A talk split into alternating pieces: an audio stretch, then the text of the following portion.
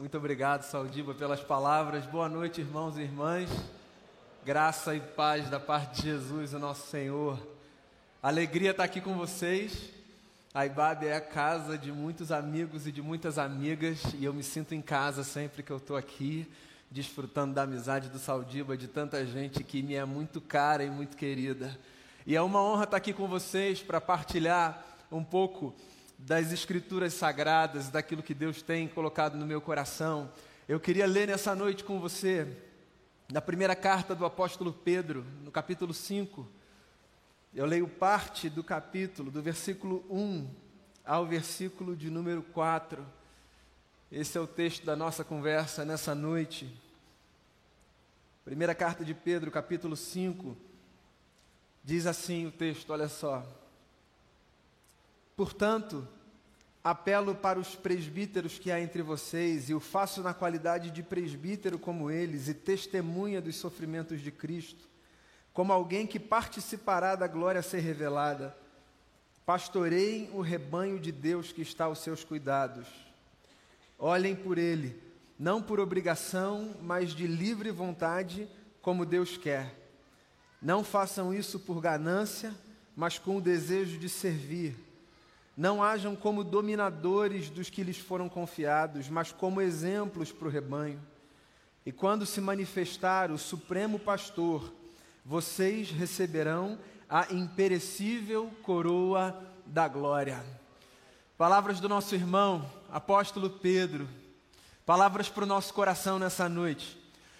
Há cerca de dez dias, uma pesquisa desenvolvida pelo Banco Interamericano de Desenvolvimento foi publicada e essa pesquisa aferia o índice de confiança em determinadas populações no mundo. Os dados foram muito interessantes, negativamente interessantes, diga-se de passagem. A pesquisa mostrou que países da América Latina e do Caribe têm um índice de confiança na sua população maior do que diversa, menor, perdão, do que em diversas outras regiões do mundo. Ou seja, pessoas dessa região do mundo, da qual nós fazemos parte, tendem a confiar menos nas outras pessoas e nas instituições. A pesquisa também mostrou que o Brasil ficou com o pior índice de confiabilidade por parte da sua população. No Brasil, segundo a pesquisa, 4,7% das pessoas confiam em outras pessoas e nas instituições de modo geral.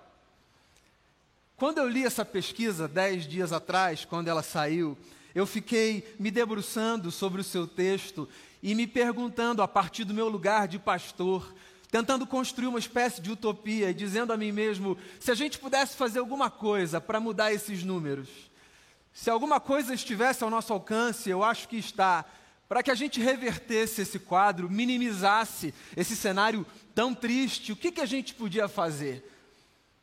Existem muitas perspectivas pelas quais analisar esse número, certo? No meu lugar de pastor, foi inevitável pensar na tristeza que é o futuro de um povo que não tem confiança. Porque para a religião, a confiança é esse ambiente que funciona como uma espécie de nascedouro para esperança. A gente tem esperança porque a gente confia em alguém, em Jesus no nosso caso.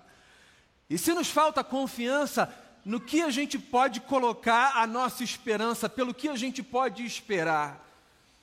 Ao me fazer essa pergunta, o que a gente pode fazer para mudar esse cenário, eu me lembrei desse texto do apóstolo Pedro, que na sua primeira carta escreve e nesse trecho em especial, resolve dar um conselho para outros presbíteros. Pedro fala desse lugar, de presbítero da comunidade. O presbítero nas igrejas do primeiro século era esse sujeito, ancião, que carregava em si mais sabedoria aos olhos dos outros do que as pessoas mais novas da comunidade. E Pedro escreve desse lugar de alguém que já tinha caminhado mais com o Cristo e dá um conselho aos seus irmãos que lideravam as igrejas. As palavras de Pedro são tão carregadas de sabedoria que eu acho que elas nos servem a todos e todas aqui. Eu sei que ele começa o texto dizendo: Eu apelo a vocês, líderes, eu apelo a vocês, presbíteros, mas eu peço licença ao texto, porque eu acho que as palavras do apóstolo nos servem a todos. Se eu tivesse que resumir sobre o que esse texto fala, eu diria a você que esse texto é um texto que nos encoraja a assumirmos esse lugar de sermos cuidadores do rebanho de Deus no mundo. Queria que você pensasse na humanidade como o grande rebanho de Deus. Toda essa gente que vive por aí faz parte desse povo que foi feito por Ele e que pode ser cuidado por Ele através da nossa vida. Eu e você somos partes de um time de cuidadores e cuidadoras do rebanho de Deus. E Pedro escreve então aos seus irmãos na fé, dizendo basicamente isso: cuidem das pessoas. E nas minhas perguntas, olhando de volta lá para a pesquisa, eu encontrei esse caminho como um caminho possível. E se a gente se esforçasse para que a gente pudesse exercer com mais excelência essa vocação da igreja, porque essa é uma das vocações da igreja, cuidar das pessoas. E se a gente se aprimorasse nessa tarefa de cuidarmos uns dos outros, será que nesse Brasil e no mundo as pessoas confiariam mais umas nas outras? Eu queria começar a minha fala desse lugar muito comum. Peço licença a você. Quero incorrer no óbvio. Às vezes o óbvio precisa ser lembrado. E o óbvio que me cabe aqui nessa noite é esse: simples assim. Todo mundo precisa de cuidado. E todo mundo pode cuidar de alguém. Simples assim. Eu não sei se você vai concordar comigo, uma das experiências mais bacanas da vida é essa experiência que decorre da sensação de que a gente está crescendo. Como a gente já está nessa fase adulta da vida, talvez a gente não se dê mais tanto conta disso de como é gostoso você descobrir que você está maior do que você estava, de que agora você tem mais autonomia, mais independência. Se eu tivesse que apontar uma fase do desenvolvimento humano, na qual essa experiência do prazer, do crescimento fica mais aguçada, eu diria que essa fase é a fase da adolescência. Eu tenho um filho que está entrando na adolescência. O nome dele é Lucas. Ele tem 11 anos. Ele sabe fazer ovo. E ele se acha o Masterchef porque ele faz ovo. E é engraçado porque às vezes a gente está em casa, a mesa está posta, tem uma refeição preparada, deliciosa. E a gente diz para as crianças: vamos à mesa, o almoço está pronto. E aí o Lucas diz assim: eu vou fazer um omelete. E ele faz o omelete dele. E muito mais pelo sabor do omelete, obviamente, o que está em jogo ali é aquela sensação de que agora ele pode fazer por si. Ele é maior do que ele foi um dia, ele não precisa mais desse nosso tipo de cuidado, pelo menos ele pensa assim, porque agora ele adquiriu autonomia de chegar ali na cozinha, preparar um omelete e se deliciar com aquele prato sofisticado que ele faz do alto dos seus 11 anos. Esse exemplo é um exemplo que a gente conhece. E para que não fique mal para o Lucas, todo mundo já esteve nesse lugar. Todos nós conhecemos esse prazer de, em algum momento da vida, descobrir que a gente tem asas maiores do que a gente imaginava, que a gente pode ir ali e voltar, que a gente consegue fazer escolhas, conversar com pessoas com as quais a gente não conversava antes. Crescer é uma das coisas mais maravilhosas da vida. Mas vocês sabem de uma coisa, irmãos e irmãs, porque a vida é mais complexa do que a gente gostaria que ela fosse. Eu tenho a sensação de que o crescimento tem os seus efeitos colaterais nocivos. E eu digo isso porque eu me dou conta de que quando a gente chega na fase adulta, muitas vezes a gente se esquece de uma verdade que a infância colocava sempre diante da gente, que é nós precisamos de cuidado. Ainda que nós caminhemos agora com as próprias pernas e saibamos ir para aqui e para lá, Ainda que a gente não precise dos nossos pais como a gente precisava quando a gente era criança, a verdade é, todos nós precisamos de cuidado. A gente cresce, a gente ignora isso, a gente se esquece disso, eu não sei o que acontece. Mas parece que uma casca vai se criando dentro do nosso coração. E às vezes a gente afasta as pessoas da gente, a gente é tomado por um orgulho, por uma espécie de vaidade. Às vezes a gente diz as coisas mais loucas, do tipo, eu não preciso do cuidado de ninguém. A gente bate no peito e diz: se eu construí o que eu construí, se eu cheguei até aqui, isso tudo foi graças ao meu esforço e eu não contei com a ajuda de ninguém. Balela. A gente pode ter a idade que a gente for. A gente sempre precisa das pessoas para chegar onde a gente chegou. E não vai ter um momento da nossa vida que a gente não vai precisar do cuidado de Deus que vem através do cuidado das pessoas. Por uma razão muito simples. Deus nos fez assim. Ninguém tem em si tudo aquilo de que precisa para viver. Ninguém tem. Nenhum indivíduo reúne em si todas as competências, habilidades e necessidades das quais ele precisa para construir a sua própria jornada. É necessária toda uma comunidade para formar um indivíduo. A gente se esquece disso, mas a verdade é essa. E essa, na verdade, é uma das coisas mais bonitas que a vida coloca diante dos nossos olhos. Porque é muito triste viver sozinho. E é muito infeliz não se permitir ser tocado pela mão de Deus, que se faz materializar na história através do abraço dos nossos irmãos e das nossas irmãs. Acredite nisso. Deus nos fez desse jeito. Tem muitas coisas que eu preciso que não estão em mim.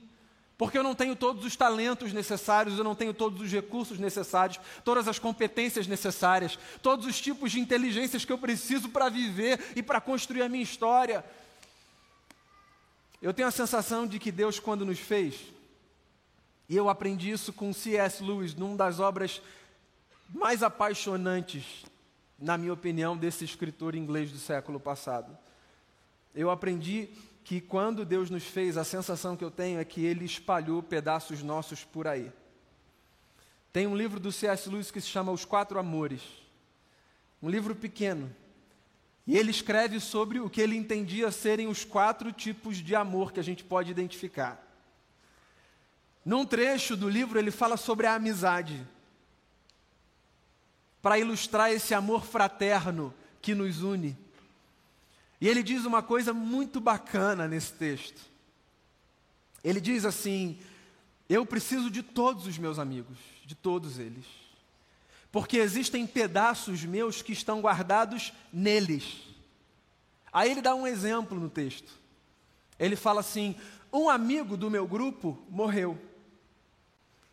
Quando esse amigo meu do grupo morreu, eu fiquei com a sensação de que eu teria para mim, em maior medida, o outro amigo que ficou. E eu descobri que, na verdade, eu passei a ter menos do amigo que ficou depois que aquele amigo que morreu se foi. E ele termina explicando dizendo assim: é porque havia coisas desse amigo que ficou que estavam guardadas no amigo que se foi. De modo que agora, mesmo pensando que eu teria mais dele, eu tenho menos, porque o outro que se foi levou consigo parte desse que ficou. E se você parar para pensar, a vida é exatamente isso. Hoje de manhã eu saí de casa, fui para o aeroporto, vim para São Paulo, e eu gosto muito de vir para cá. E eu estou muito feliz aqui de estar aqui com vocês, encontrando amigos, amigas, irmãos e irmãs. Mas tem um sorriso que eu só vou conseguir dar quando eu voltar para minha casa e encontrar minha mulher e os meus filhos, você entende? Porque há pedaços meus que ficaram lá no Rio com eles, no recreio. E quando eu me encontrar com eles e der um abraço neles, um pedaço meu que está neles vai voltar para mim. Porque a vida é assim. Mas olha só, tem uma contrapartida, há experiências minhas que eu só vivo aqui com os meus amigos que estão aqui e que eu pude encontrar agora, e a distância não me permite viver, porque há pedaços meus que estão com eles e há pedaços nossos que estão aí, existencialmente falando, eu acho que você está entendendo. Deus nos fez assim, e perceber isso é discernir o cuidado de Deus sobre a nossa vida. Portanto, a primeira coisa que eu queria dizer a você nessa noite é Permita-se ser cuidado pela mão de Deus que se estende na sua direção através de outras pessoas. Não permita que o seu coração seja envolvido por esse orgulho bobo e infantil, eu ousaria dizer maligno, que afasta a gente dessas faces de Deus que se revelam na história através da vida dos outros. Deixe que outros e outras sejam braço de Deus na sua vida para te abraçar e te acolher. E escolha também assumir esse lugar de se apresentar no mundo como um cuidador do rebanho de Deus. Ao viver as suas experiências de vida, ao caminhar na história, pergunte a Deus como você pode cuidar mais das pessoas, porque essa é uma dádiva. Na verdade, essa é a pergunta que emerge do texto. Se o lugar comum é todos precisamos cuidar, e todos precisamos ser cuidados, a pergunta que emerge então é: como é que a gente pode cuidar bem das pessoas? O apóstolo Pedro aponta dois caminhos aqui, muito práticos, e que eu acredito serem úteis para a nossa vida prática, para o dia a dia. Primeira coisa que Pedro diz aqui no texto é: quando você pastorear as pessoas, quando você cuidar das pessoas, primeiro, não faça isso por obrigação nem por ganância.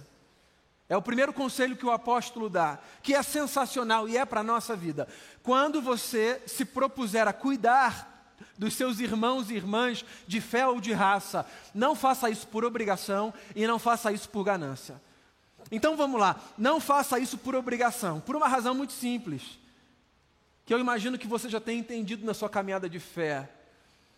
A experiência do Evangelho, que é uma experiência para a liberdade, ela se vive no exercício da maturidade e não no cumprimento de regras. Nada que a gente faz na vida com Jesus e por causa de Jesus, a gente faz a partir do peso do cumprimento de uma regra que nos foi oferecida. A vida já é por si só pesada demais para a gente ainda acreditar que o de que a gente precisa é cumprir uma série de listas que aparecem no nosso e-mail todos os dias de manhã, vinda do céu. A gente precisa viver tudo aquilo que Jesus chama a gente para viver, não por essa consciência de que existe uma necessidade de fazer A ou B, mas pela liberdade da maturidade de entendermos que viver o Evangelho de Jesus é uma grande bênção. Então, ao cuidar das pessoas, não faça isso por obrigação. Ao viver o Evangelho de Jesus, não faça isso com o peso da obrigação. Viva na liberdade do Espírito. Essa é uma das falas mais bonitas que o nosso irmão apóstolo Paulo nos oferece nos seus textos. Ele diz assim: Foi para a liberdade que Cristo libertou vocês. Para a liberdade. É para a gente viver em liberdade. Mas a boa vida na liberdade é uma vida que se constrói no exercício da maturidade. Então, sempre que você se dispuser a cuidar de alguém, não faça porque há um peso sobre os seus ombros. Lembre-se das palavras de Jesus. Ele convidou aqueles e aquelas que estavam cansados por uma religiosidade pesada, para que aliviassem o seu fardo com ele. É de leveza que o Evangelho trata. Não faça por obrigação e não faça por ganância. Essa é uma orientação, assim, de um valor inestimável para a nossa vida. Não cuide das pessoas movido por ganância. É uma outra forma de dizer assim: quando você se dispuser a cuidar de alguém, não pergunte a si mesmo o que eu vou ganhar com isso. Essa pergunta é uma pergunta que cabe para muitas coisas na vida. Existem muitas coisas na vida diante das quais a gente para e a gente diz assim: o que eu vou ganhar com isso? E aí a gente avalia se vale a pena, se não vale a pena se aquilo vai trazer algum retorno, se aquilo vai dar algum lucro, se aquilo vai gerar alguma espécie de visibilidade. Para muitas coisas, essa pergunta cabe, tudo bem. Eu não estou aqui propondo que você elimine esse questionamento da sua vida, mas eu acredito que você já viveu o suficiente para saber que as coisas mais importantes da vida não são coisas que são aferidas a partir dessa pergunta. As coisas mais importantes da vida não são coisas para as quais a gente pergunta: o que eu vou ganhar com isso? Muitas coisas importantes na vida a gente faz, mesmo sabendo que a gente vai perder e não ganhar. E está tudo bem. Existem muitas coisas da vida que, ao invés de trazerem dinheiro para a gente, tiram dinheiro da gente. E ainda assim a gente olha para elas e diz assim: tudo bem, faria de novo. Verdade ou mentira? Existem muitas coisas que não trazem para a gente benefício profissional, networking, relacionamento, posicionamento estratégico, muitas coisas da vida que não agregam nada desse tipo de ordem. Ainda assim a gente olha para essas coisas e a gente diz, ok, porque a vida é assim. Nem tudo na vida a gente decide fazer movido pela pergunta: o que eu vou ganhar com isso? Porque a pessoa que se movimenta em toda e qualquer direção, e acerca de cada assunto da vida, se perguntando o que eu vou ganhar com isso, é a pessoa que está fadada a viver uma vida profundamente empobrecida. Porque há coisas da vida que não estão ao alcance dessa equação. Vou fazer, vou ganhar, vale a pena. Inclusive, no livro de Atos dos Apóstolos, nós somos lembrados que Jesus de Nazaré, o nosso Senhor, passava por aí ensinando as pessoas que é mais bem-aventurado dar do que receber. Então, o que Pedro está dizendo aqui para a gente é: quando você tiver de cuidar de alguém, quando você entender que Deus está colocando você numa determinada situação, para que você seja um instrumento da sua graça naquele lugar, não se pergunte o que eu vou ganhar, porque às vezes você não vai ganhar. E esse tipo de gente que acha que precisa ganhar o tempo todo não entendeu ainda da vida, porque a vida não se trata de ganhar o tempo todo. A vida se trata de muito mais coisa, de semear, de abdicar. Veja Jesus, o nosso Senhor, o nosso Cristo, por quem nós fomos redimidos e por quem nós somos amados e seremos até o fim. Deu a sua vida por nós. Jesus é a expressão de um Deus que se doa que se abre, que se esvazia, nos ensinando que as coisas mais importantes da vida estão nesse campo. Então cuide, não por obrigação, e cuide não movido por ganância. Esse é o primeiro conselho do apóstolo. E o segundo, ele diz assim: quando você for cuidar das pessoas, cuide das pessoas não como se você fosse dono delas ao invés disso, cuide das pessoas sendo um exemplo para elas. Não hajam, diz o apóstolo aqui no texto, como dominadores do rebanho, mas pelo contrário, sejam um exemplo para os fiéis. Essa é uma das coisas bonitas que a gente encontra na Bíblia, de Gênesis a Apocalipse. A sabedoria bíblica aponta para a gente o caminho da construção da história, não como um caminho para onde a gente aponta dizendo é por ali, vai para lá, mas como um caminho que a gente convida as pessoas para percorrer essas estradas do nosso lado. É enquanto a gente vai, é enquanto a gente caminha. O livro de Deuteronômio, por exemplo, diz: quando você ensinar o seu filho, ensine o seu filho ao se levantar de manhã à mesa, quando você caminhar na rua, antes de você se deitar de noite. O sábio no livro de Provérbios diz exatamente a mesma coisa. Ensine a criança no caminho em que se deve andar. Faça isso. A sabedoria bíblica, ela convida a gente para impactar as pessoas com a nossa história, não a partir de uma pretensa perfeição, que olha para os outros e diz assim: Deixa eu cuidar de vocês. Se vocês querem saber, vocês que não entenderam nada da vida, é só vocês seguirem por ali, ó. Tomem aquela reta e vão por lá, vocês vão se dar bem. A sabedoria bíblica aponta para a gente uma outra perspectiva. O que ela diz é que a gente cuida das pessoas quando a gente se propõe a ser um exemplo na vida.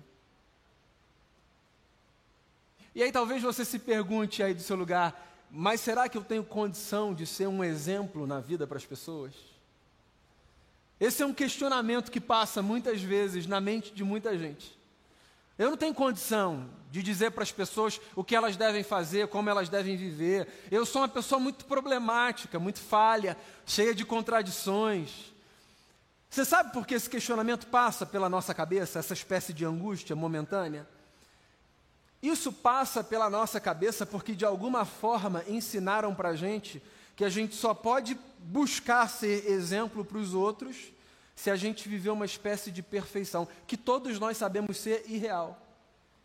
Por detrás dessa angústia tem uma mentalidade religiosa instaurada, que é a de que determinadas pessoas, quando fazem determinadas escolhas de fé, estão agora aptas para uma vida perfeita. E é uma coisa doida isso. Porque todo mundo sabe que isso é uma mentira. Mas parece que a gente combinou num acordo tácito assim de que a gente vai fingir que isso é verdade.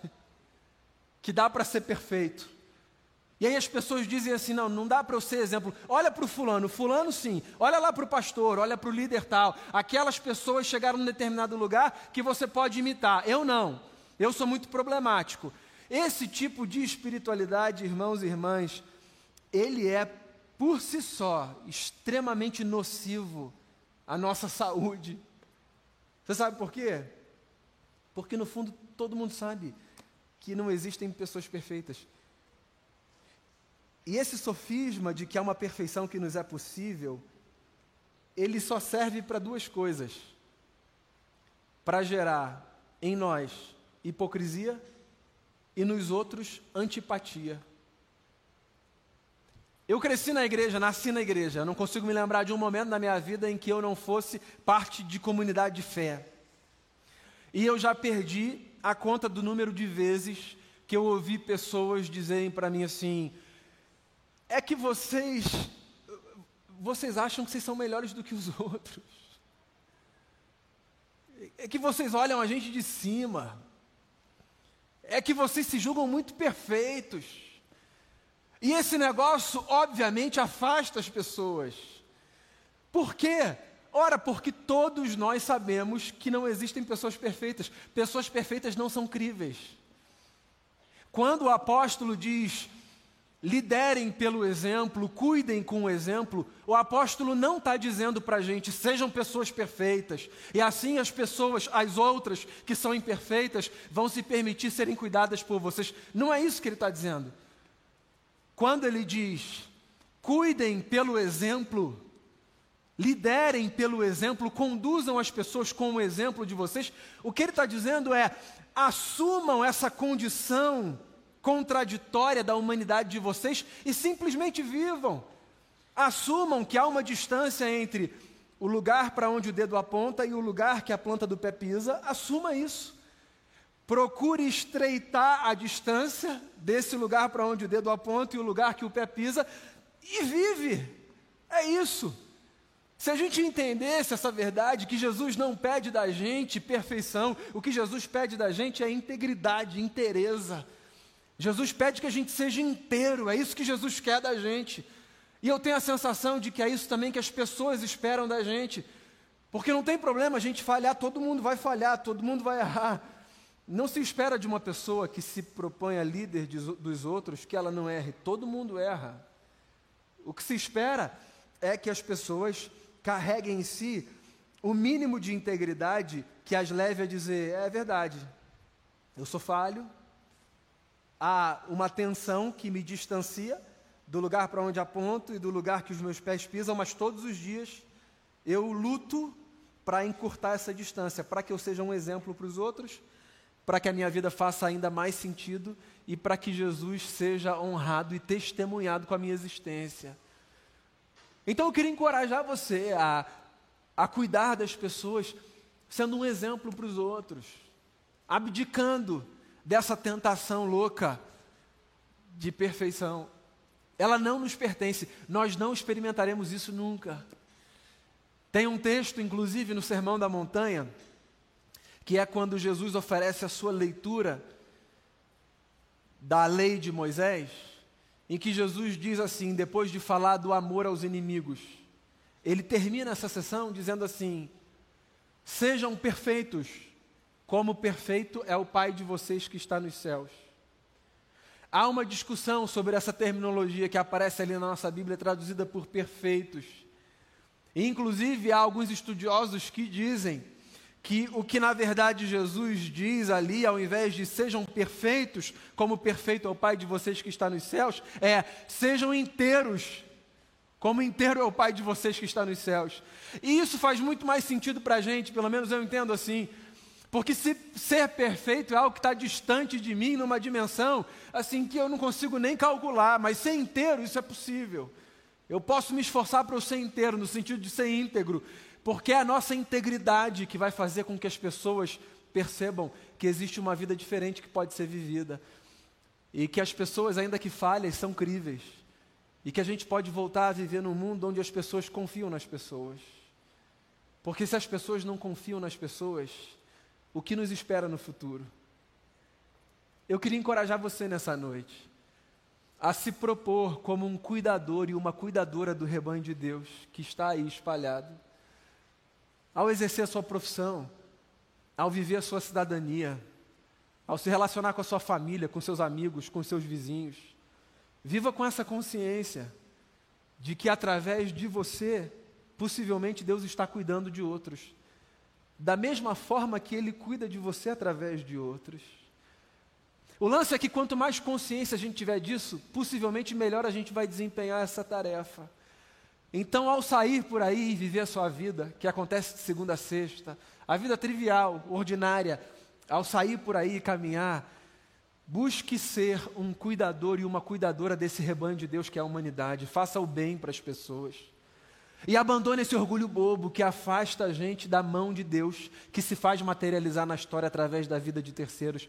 Permita que outros e outras cuidem de você, faz bem para o coração. Você não tem em si tudo de que você precisa para viver, acredite nisso. Há coisas que Deus tem para você, mas que estão guardadas em outras pessoas. E ou nós nos encontramos com essas outras pessoas pela vida, ou nós deixaremos de encontrar pedaços nossos que nos completarão na existência. Ao cuidar, não faça por obrigação. Abandone essa lógica pesada religiosa que faz muita gente acreditar que viver o Evangelho de Jesus é cumprir regras e marcar caixinhas, dizendo feito, feito, feito, feito, feito. Faça o que você fizer na liberdade da consciência, da maturidade do Evangelho. E quando você cuidar de alguém, não pergunte a si mesmo o que eu vou ganhar com isso. Quando você sentir no coração, sabe, que você pode passar um tempo com alguém, ligar para alguém, mandar uma mensagem, se aproximar, coisas simples do dia a dia. Eu não estou falando das coisas grandiosas, coisas simples e pequenas do dia a dia. Quando você sentir no coração que há a possibilidade de você ser a expressão da graça de Deus na vida de alguém, não acredite que para fazer isso você precisa de uma resposta específica: o quanto eu vou ganhar, porque às vezes você não vai ganhar. E ainda assim você vai carregar no peito uma satisfação que dinheiro nenhum no mundo traria para você. Não faça por ganância. E quando você cuidar, não cuide como se as pessoas fossem parte de um domínio seu. Ninguém é dono de ninguém. Ninguém é dono de ninguém. Mesmo das pessoas mais próximas e que nós amamos, com as quais vivemos, nós não somos donos de ninguém. Não se aproxime de ninguém como se você fosse dominador. Porque toda experiência de domínio necessariamente desemboca numa vivência de opressão. E o Evangelho é a boa notícia de que o que Deus tem para a gente é a antítese de uma experiência de opressão. Deus quer nos libertar de todo tipo de peso e de jugo. Cuide como um irmão, cuide como uma irmã. Cuide de igual para igual. Cuide como um pecador cuidando de um pecador, como uma pecadora cuidando de uma pecadora. Cuide desse jeito, humano, profundamente humano. Desse jeito. Do jeito que você é, com todas as contradições e limitações, com muita beleza e virtude, mas também com os seus erros e com as suas falhas. Cuide desse jeito, sem ser dominador de alguém. E cuide pelo exemplo, acredite. Acredite, eu sei que você conhece o seu coração como ninguém conhece. O que possivelmente faz você se perguntar, talvez, será que eu? Acredite, pessoas íntegras podem servir de exemplo. Pessoas supostamente perfeitas não são críveis. Delas a gente se distancia, porque o que elas nos causam é antipatia. Agora, essa gente imperfeita que busca viver com integridade todos os dias, essa gente inspira. Essa gente falha, que todos os dias de manhã diz assim: Senhor, eu quero encurtar a distância entre esse lugar para onde o meu dedo aponta e o lugar onde os meus pés pisam. Essa gente que vive lutando para que essa distância se encurte todos os dias, essa gente inspira, acredite nisso. Então, a vida na integridade pode fazer com que você seja um exemplo para muitos e muitas. E aí, quem sabe, numa próxima pesquisa, a gente vai descobrir que as pessoas confiam mais nas pessoas. E que por causa da confiança, a gente vai poder voltar a ter esperança. Porque nós somos essa gente, a gente da esperança. E que Deus abençoe profundamente a sua vida e que você faça parte com consciência desse time de cuidadores e cuidadoras desse rebanho de Deus que é a humanidade. Que a graça de Jesus inunde o seu coração e que você se perceba como parte dessa gente que está aqui para ser mão de Deus, boca de Deus, pé de Deus, nesse mundo tão carente de amor e de bondade. Deus abençoe você.